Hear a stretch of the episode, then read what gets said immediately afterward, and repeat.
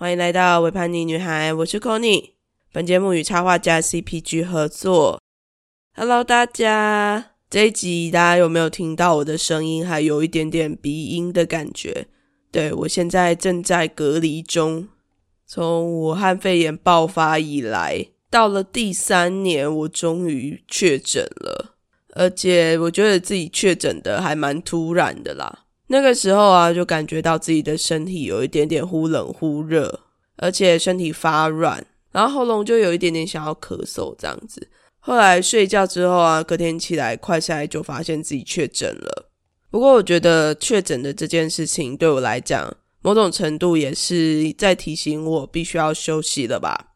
我身边的朋友都知道，就是其实我是一个非常工作狂的一个人。就只要我闲闲没事情，我就会开始想事情要来做。但这次确诊啊，就是整个身体因为生病了嘛，所以就非常的疲软无力。在确诊的这几天呢，我整个睡眠的时间都比之前再多了一个多小时，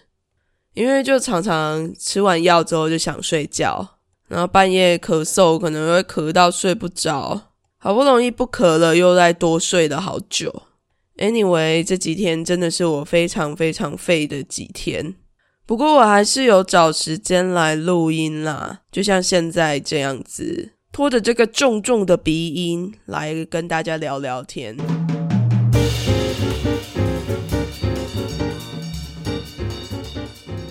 好喽，那再来今天要聊的主题，我有在我的 IG 上面稍微的跟大家预告了一下。对这个主题，我其实想讲蛮久的了，但一直到最近，我才觉得说，哦，好，我应该可以把它讲出来了。到底是什么主题让我能够憋这么久啊？这个主题就是关于教会的部分。那有在听我之前节目的人，应该都会多多少少知道，就是呃，我以前是有在教会聚会过的一个。前基督徒，对我现在会称自己是前基督徒。那最近就有一些教会发生了很多的争议嘛，就是像小甜甜的那个教会，然后叫做一起发光的教会。但在看到这些教会出了这么多 trouble 之后，我就在想说，嗯，我好像也可以来谈谈关于我自己的经验。当然，我自己的经验并不是那么好的经验。我在之前的集数里面也有提到过，就是呃，教会里面的人可能对我的性倾向、自我认同的这件事情造成了还蛮大的影响的。但是我今天想要谈的是，除了性倾向的影响之外，还有其他的一些影响的部分。如果大家有从一开始就一直都在收听《伪叛逆女孩》的话，大家应该就会知道，说一开始是以讲我自己的故事为主的一个路线呐。就我讲了非常多关于我高中的故事，关于我呃军校的故事，还有很多呃一些很疯狂的故事这样子。但是我并没有特别的录了一集在讲关于教会的这个东西。但其实这个发想，它存在在我的发想本里面，就是我有一个本子都在记我的 idea。那这个 idea 的本子里面，很早之前就写了教会的这个东西。我其实，在二零二一年刚开始做《伪叛逆女孩》的时候，我就很想要聊。但是呢，因为教会这件事情啊，它对我来讲，就是它是一个非常。大的一个存在，而且我觉得它大的原因是因为教会是跟我自己的原生家庭整个是绑在一起的，所以我在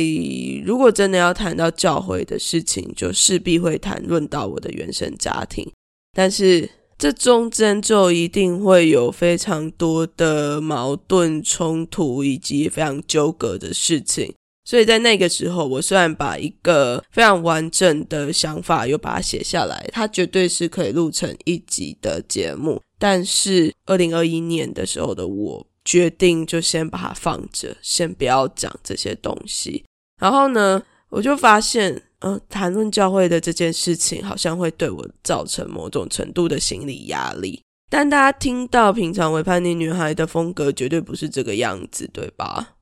平常我就是感觉到害怕，我就是越往害怕的那个地方冲，越害怕就要越去尝试，越害怕就要越去克服这样子的恐惧。但是当面对到谈论教会的这件事情时，我是选择了不谈，就可以知道说，诶，这件事情其实对我来讲的影响是蛮大的。然后在那个时候，二零二一年初那个时候。我也发现到了这件事情，就是哦，我没有办法去谈论教会的这件事情，所以为了要处理这样子的状态，我就去找了智商师，而且那个时候我非常确定我自己就是为了要处理对于教会的这样子的感受，然后去找的智商师，所以我还特别的有要求说。哦，我希望是一个性别友善的，然后是可以懂一点点关于基督教的做法，或者是可能也是基督徒的一个智商师这样子。那我那个时候在澳洲，所以我用的是一个远距智商的部分。我也跟那个智商师工作了一整年，所以说某种程度我就是用这样子的方式在疗愈我自己，然后在。慢慢的找到我自己，然后再去让自己变得更强大，去面对那一些过去的关于信仰里面的矛盾跟冲突啦。好了，讲了那么多，那我就要开始来继续讲我以前的这些故事。那我当然是不会把里面的一些可以被辨识出来的嗯细节把它讲得太清楚。总之呢，就还是一个全部都是处于一个匿名的状态。大家，嗯，如果真的认真的要去找的话，其实蛮容易就找到的了。但是呢，就是，嗯，对，就听听这样子。好，那我就来说说我小时候吧。我以前，嗯，我应该算是从幼稚园的时候就已经跟家人一起去教会这样子。然后我在那个。幼稚园一直到军校的那个时候吧。总之呢，我前前后后在那个教会应该待了有十几年，十七八年，十六七年有了。那个教会它就是一个非常，我会说它是个灵恩派的教会。然后用一个基督教的语言，我会觉得它是一个非常旧约的教会。什么样叫旧约的教会啊？就是。大家如果有读过圣经的话，就会知道旧约的圣经里面有一个叫做立位记，然后还有很多啦，反正就是不只是立位记里面，旧约里面都会有非常多的所谓的律法的东西，然后他就会规定你说你什么不能做，什么不能做，然后你的呃像是什么经血来的时候，你就是不洁净的啊，然后你不能吃什么东西。你吃了，你就会不洁净等等的。然后呢，我的那一间教会，它其实就是一件非常非常多规定的教会。我们在进去教会的时候，就必须要把鞋子脱下来，而且女生去教会都要穿裙子，然后男生就要穿西装。对那个时候的我来说，好啦，其实我并不排斥穿裙子，只是就是我的身材真的是。没有那么适合，就是台湾的很多的衣服的 size 都不是很适合在我的身上。对，那个时候还在青春期，嗯，算是青春期嘛。对啦，反正就是在我成长的阶段之中，一直要穿裙子的这件事情，呃，某种程度是把我自己这个人的学生生活跟教会生活是一个切割的状态。我不知道大家有没有理解我这件事情，因为呃，教会是礼拜每个礼拜天都要去的嘛。然后我们家是非常非常虔诚的基督徒，所以我们每个礼拜天都一定会去教会，然后我们都会花上一整天的时间在那个教会里面。然后平常我在学校的时候，我就是很讨厌穿裙子，然后有点 tomboy 的那种小女孩。但是我一去教会，我就必须要穿上裙子，还要穿丝袜，然后就是做的一些非常端庄的事情。我觉得我的人好像就在那个时刻，用星期天的这个时间来做一个分割。我在教会的时候是教会的样子，然后我在学校的时候，我就是在学校的样子。那我觉得这样子的分割感，某种程度对我来讲也是一种压力，因为我其实不太知道怎么样去跟身边的小朋友说，哦，我礼拜天都去教会。我可能小一点的时候还会说，甚至小一点的时候，我还是真的很相信的一个状态。我就会跟同学说，呃，我去教会，然后要祷告啊，要干嘛的。我还记得啊，我小六的时候，就是一个非常勇敢的一个状态。那一次就是英文老师好像在上课吧，然后刚好。我们国小的外面就有一些庙在出巡，所以就会有类似七爷八爷，反正就很吵的那种锣鼓声。我们那是乡下的学校啦，所以大家就不要太在意。反正呢，老师上课的时候就开始提到这个呃出巡的这个东西，然后我那个时候就非常的勇敢，这样是勇敢吗？反正我就举手跟老师说：“老师，我是基督教的，请你不要讲这些，我觉得不行。”然后我就 对我，我也不确定我那时候为什么会有这样子的勇气，然后去举手跟老师说：“哦，我是基督教的，然后你你不可以讲这些。”但是这某种程度也反映出来说，就是那个时候我接受到的对于宗教的这件事情，我是非常的排斥其他宗教的，就。某种程度也在塑造一种，哦，我的宗教是一个最好的宗教，然后你其他人的宗教是不 OK 的，那你也不要跟我提到这些东西，我不行。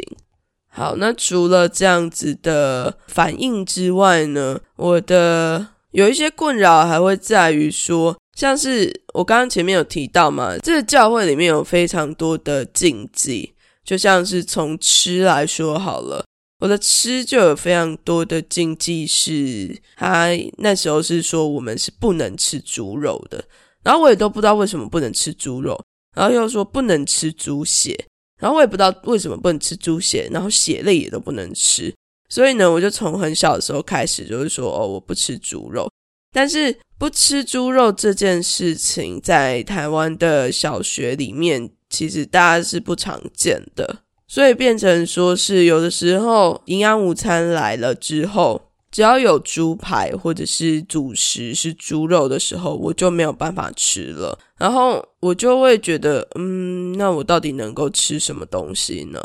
但是那个时候也不觉得是怎么样，就觉得说，哦，好，他说是不能吃猪肉的，所以我有时候就会很害怕，就是去吃到猪的这些东西。我觉得那对我来讲是用一种恐惧的方式去让我遵守某一种教条，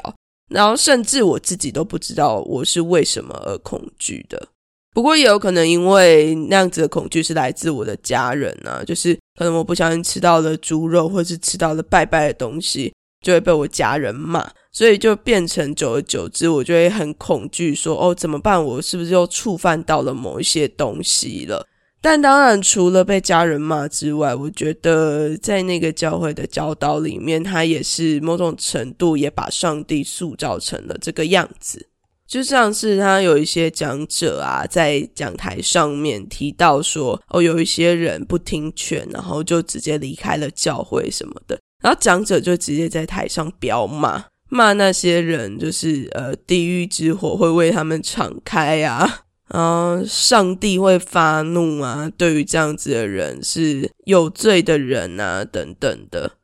我就会觉得，在整个教会的教导之下，我感觉到上帝是一个很容易生气的一个神格。而且也，就基督教来讲，基督教里面我们常常会需要所谓的认罪嘛。我觉得认罪其实不是一个什么太不好的概念，只是当你必须要一直认罪、一直认罪，所有的事情都是你自己的错的时候，你这个人就会充满了罪疚感，会觉得说：“天啊，我怎么做怎么错？”就像是嗯，关于什么洁净不洁净的问题。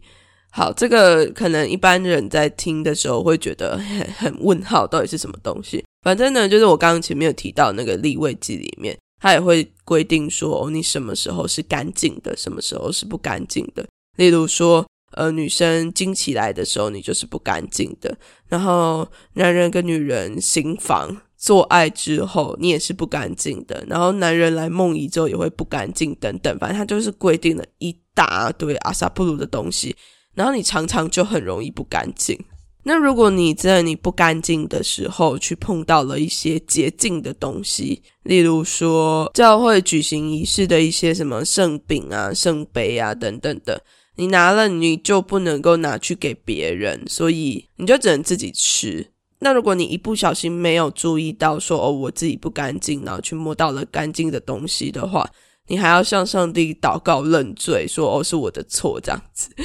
我。现在回想起来，就觉得这些事情非常非常的荒谬。但是在那个时候，我是非常害怕的。就是甚至是我之前有一次月经来，然后不小心去摸到了，呃，他们有如果用台湾的通俗的语言来说，就是加持啦。反正就是他们有祷告过的一个洁净的东西。然后那时候吓到，就整个人。嗯，我甚至不惜说谎，就说哦，我没有碰那个东西，来掩盖掉我自己哦，因为我呃月经来，然后所以我就去摸了那个东西，让它变得不洁净的这个状态。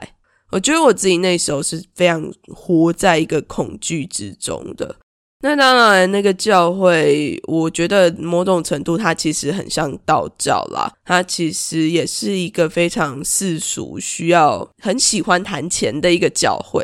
而且他们甚至会直接拿钱来做一些仪式，然后我们要做很多很多的动作，在一个特定的时间点，像是什么五点三十七分啊，什么几点几分啊，然后就在圣殿里面，对他们有一个会堂里面有一个地方叫圣殿，然后我们就要在那里面转来转去，做了很多很多不一样的动作，算是一种祈福的方式吗？然后还会发钱，然后拿那些钱来做一些仪式。我自己是觉得有一种非常抽离的感觉，就好像教会某种程度是叫人要掏钱出来。然后我觉得十一奉献这件事情其实是没有什么问题的啦，毕竟每个宗教都还是需要有一些金钱的来源来去支持他们做很多的事情。但是，我就会觉得用钱来做仪式的这件事情有点太过于迷信了，非常像是呃，非常一个不科学的状态。对，现在我现在回想起来，才会觉得说，哎，他好不科学哦，为什么小时候可以做成这个样子？然后还非常相信说，哦，这样子的事情真的能够带给我非常多的钱财。不过，我觉得就是相信的人始终都会是相信的。那像我现在在离开之后再回去看这件事情的时候，我只会觉得我那个时候比较像是被洗脑的状态。可是说真的，因为我那个时候也还小，然后也都是跟着家人一起去的，所以大概就是一种牙香对白的一个状态，拿着香跟着拜的概念。不过还有另外一件事啊，我觉得。让我非常恐惧的是，就是他那个教会其实他是有一个头头的，然后那个头头呢，他就说他自己是有预言的能力，然后上帝就是要透过他，然后再将这些预言传递给其他人，所以我们常常都会去求问预言。我那时候非常害怕，就是好像他一按手就会知道我内心里面所有的事情，包括我是同性恋的这件事情。所以我在想，可能我在国高中那个时候，其实我对于这个教会是蛮有恐惧感的。我就会觉得说，好像我只要让他摸到了，他就会知道我心里面到底在想什么，甚至会知道我做了什么不好的事情，最后会不会把我逐出教会呢？总之，我觉得我那时候蛮活在这样子的恐惧之下。而且他那个时候有还蛮多种的仪式，除了刚刚前面有提到的金钱的仪式之外，还有什么医病赶鬼的部分。医病赶鬼，我觉得应该很多的教会也都有。不过，我觉得我第一间待的那间教会的医病赶鬼，应该是最规模最大的没有之一啦。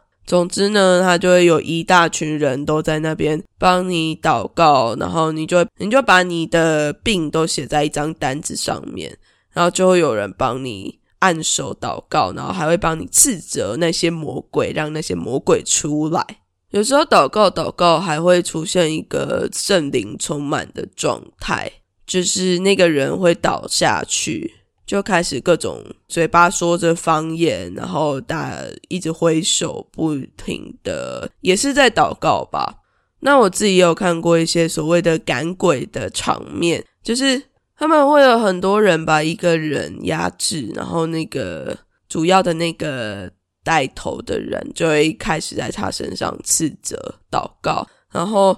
那个被压制住的人好像一直都在挣扎，然后他们就好像一直都在对他斥责祷告、斥责祷告、斥责祷告这样子，整个场面非常非常的大力。虽然说可能不是真的打在那个人身上，但是他们所有的动作都是非常非常用力的一个状态，所以当你亲眼看到的时候，你会觉得非常的震撼。而且某种程度也是一个，我觉得会很害怕，因为那个被压制的那个人看起来某种程度就是想要挣扎，就是想要离开，但是还是被压着，然后被祷告这样子。我不确定这中间是不是真的有一些神啊、鬼啊，或者是他愿意或者是不愿意做这些事情，但我只是感觉到我那个时候是很害怕的。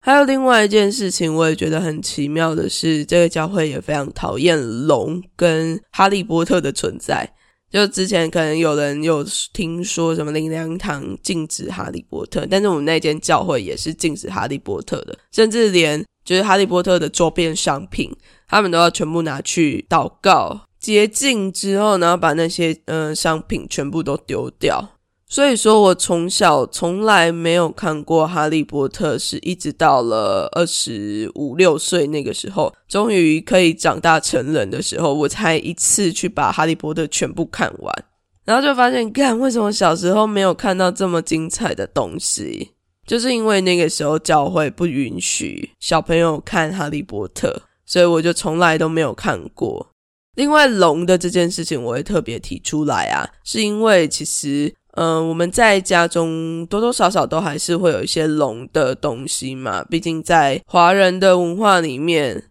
不管是寺庙或者是一些过年，甚至甚至生肖都有龙年了。我们到底要怎么避免龙的这个东西啊？但是那个教会也是非常非常排斥龙这件事情。然后这件事情影响我最深的就是呢，我自己高中的时候我是骑队的嘛，那那个骑队的队服上面。它是有龙的，所以我因为这件事情，我就非常害怕让我的家人知道说，哦，我的队服上面是有龙的这件事情。所以三年来，我其实从来都没有邀请过我的家人来看我的表演，因为我害怕他发现这件事情，然后会大发雷霆。甚至我那个一队的衣服要带回家洗的时候，我也只敢自己偷偷洗，我也不敢说让他们看见这些东西。大家要听到了吧？又是充满了恐惧的一个状态，而且这样子的恐惧的状态是一直勒着我，勒到一个就是军校的那个时候，我好像被制约了，就礼拜天一定要去教会，不然我好像会被某些人，或者是甚至连我自己的内心都会在强烈的指责自己，为什么自己不去教会。但同时，那个时段我又在对于自己的性倾向是非常挣扎的，所以我很讨厌。我是既害怕，但是我又逃不开。而且，因为我的另外一个家人，他其实在比我更小的时候，他就已经尝试着不去教会。但是那一个他不去的状态，导致了家庭非常大的革命，大家吵翻天，吵到不行，就是一定要去教会这样子。不去教会的家人还被贴上了哦，他不是个乖小孩的一个标签。这件事情真的是烙印在我的心里面，烙印了非常非常非常的久。我觉得是很可怕的一个样子。哎，哦，我在前面是不是都没有提到？就是我小的时候去的那间教会是在台北。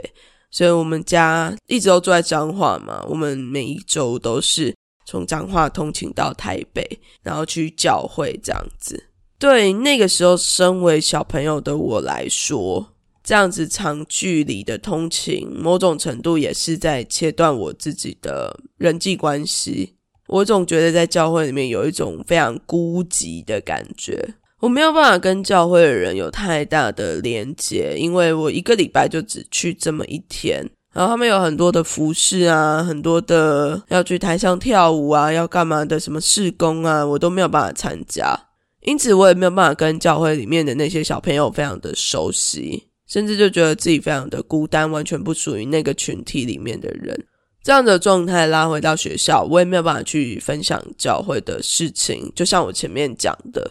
总之，我就觉得我自己是处在一个孤立无援的一个状态，但是我当时也不知道怎么样去把这样子的情绪表达出来。一直到后来，我终于跟我一个朋友说了，我都会叫他是我的天使，因为他算是把我从这样子的非常不知所措的状态中把我拉出来。虽然说他用的方式比较激烈一点啦。总之那个时候啊，我就是非常信任我这个朋友，所以我们就在聊很多天的时候，就提到了这个教会。就在我跟他详述了这些教会的时候，他就突然就跟我说：“你应该要离开呀，这就是一个邪教。”我那个时候一听就傻眼了，什么邪教？就是这是我从小到大去的教会这样子。但是我那个朋友他就非常的激动，就跟我说：“就你一定要离开，你一定要离开这样子。”不过也因为他这么激烈的方式，我才能够真的从教会与原生家庭的那种愧疚感、罪疚感中间离开。至于呢，原本那间教会到底是不是邪教，我就不多做评断。不过我有认真的去找了一下一些什么邪教的评判标准，有一个什么邪教检查表啊，它就有列出六点，大家来听听看哦。它第一点是。是一切的答案。第二点是不可以被检验。第三点是是唯一的救星。第四点是孤立隔绝社会。第五点是要求绝对服从。第六点是吸金剥削赎罪。还有另外一个是德国萨克森邦政府文化厅的邪教检查表。还有十七个项目，那我也不要多念了，大家可以去搜寻看看。反正是不是邪教，根据这个检查表对照起来，应该就会知道了。只是啊，我那个时候啊，就认真的去看的那个检查表，然后就越看越觉得心很寒，就觉得说：天啊，该不会真的是某种邪教吧？所以我觉得我自己有点像是逃出来的。因为我知道我在那里面没有很快乐，甚至是在逃出来的那一阵子，我还会梦到那个教会的头头就在我的梦里面，然后就指着我，然后就问我说：“为什么你要走？”然后就开始叫别人把我抓住，要开始帮我斥责祷告。我真的是被吓醒诶，在梦里面非常非常可怕的一个状态。但我其实也不是全然的想要说这个教会是不好的，因为毕竟我自己的很多的价值观啊，我自己的很多想法都是在这样子的过程之中被建造起来、树立起来的。有的人就会觉得看到我的时候，就会感觉很像有一股亮亮的东西，反正就是一个非常开朗明快的一个人。我也不否认这样子开朗明快的一面，有很大一部分都是由基督教的信仰所磨出来的。我确实也在圣经里面学到了很多的东西，甚至到现在我都还是相信是有神的存在的。所以我也还蛮感谢那一些以前的教导。只是我也不可否认的，就是那一些过去的非常可怕的罪疚感，非常可怕的罪恶感。绑死我、捆死我的一个状态，是我必须要去面对的，是我必须要去把它说出来的。这两件事情不能因为什么功过相抵就把它抵消掉了，没有这件事情的。它对于人类存在的一个贬低方式，是让我觉得很不舒服的。嗯，好那这就是第一个教会的部分。那后来在离开了那个教会之后啊，终于逃走了之后，我又经过朋友的介绍到了第二个教会。那第二个教会呢，我觉得比第一个教会好一点点。但是在那个教会聚会久了之后，我觉得我好像又踏入了一种重蹈覆辙的状态。就是我后来去的那间教会，它也是在台北。然后当时我的工作地点是在台中，所以我还是一样是一个通勤聚会的虔诚信徒吗？我会自己这样称自己啦。Anyway，反正呢，在这间教会，我自己有比较长大了一点点了，然后有比较强壮敏锐的感受，可以去辨别我自己的感觉。但是我还是在一个嗯。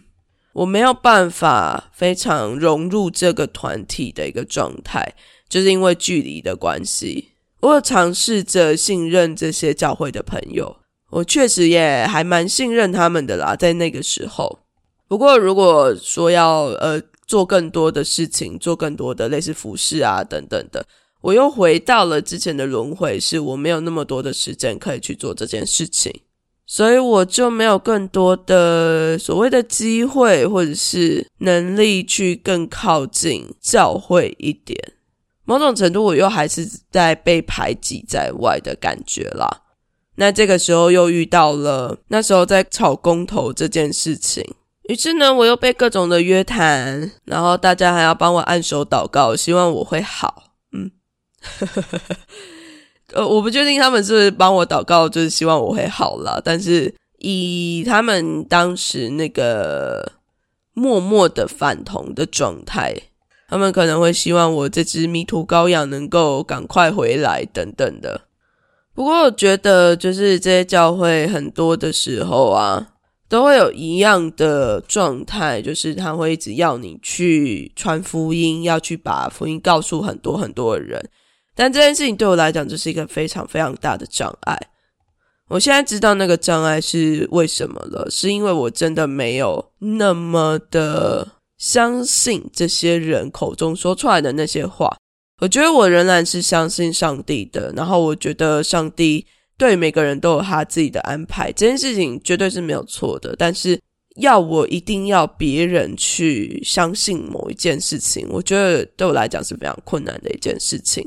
那当然也因为这样子的性格，所以在教会里面，其实我也没有办法爬到多高的位置，或者是去到哪里，我就只是个每个礼拜都会去聚会的一个信徒这样子。不过现在的我也没有再去教会了啦，就是我已经经过前面那么多的事情之后，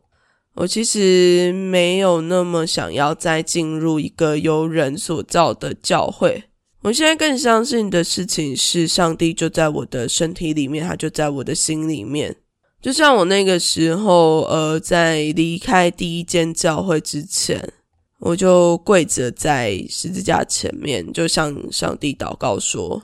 哦，对了，我离开第一间教会，主要还是因为他们那个时候非常的反对同志婚姻啊，所以我就离开了。虽然说那个时候我自己本人还没有完成女同志的自我认同，但是我已经感觉到一个非常强烈的我自己被反对的那种感觉。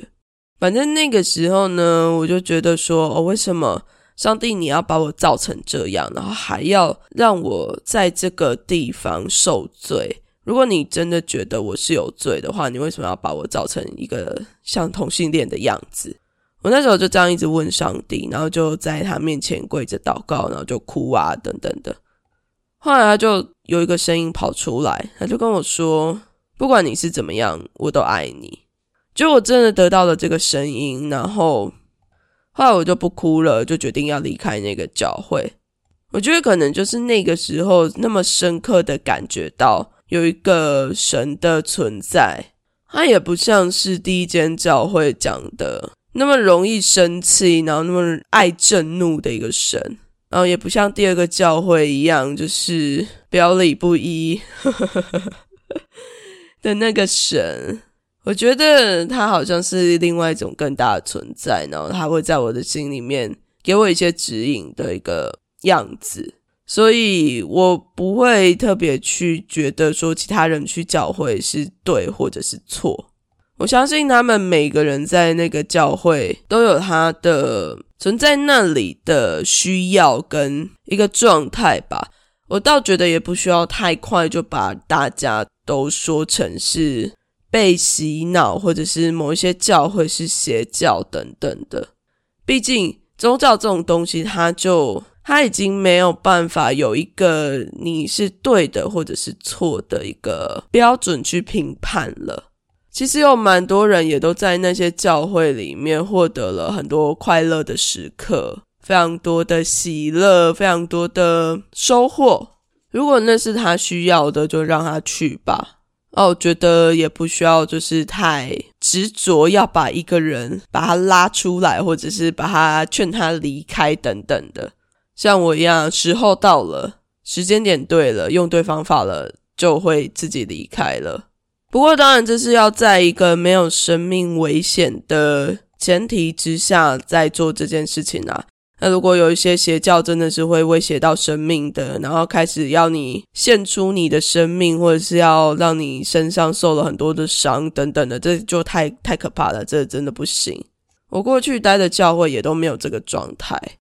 所以嗯，就算是把我自己的故事分享给大家吧，讲了非常非常长的一段。其实还是有很多的细节省略掉了，毕竟我现在还是在确诊的一个状态，脑袋还是有点雾雾的，而且中间我感觉自己好像也没有什么逻辑的，就乱七八糟的想到什么就是讲什么。但希望大家在听完了这样子的集数之后呢，能够再去重新思考一下自己对于教会的定义，或者是对于信仰的定义到底是什么，然后也分享了我自己的这样子的故事。某种程度也是在疗愈我自己啦。总之，谢谢你听到现在，那这一集就差不多到这边。如果你喜欢《为叛逆女孩》的话，就欢迎到 Apple Podcast 或者是 Spotify 为我留下五星评价。然后 Apple Podcast 上面也可以留言。如果你想要知道更多讯息的话，也可以追踪《为叛逆女孩》的 Instagram 还有 Facebook。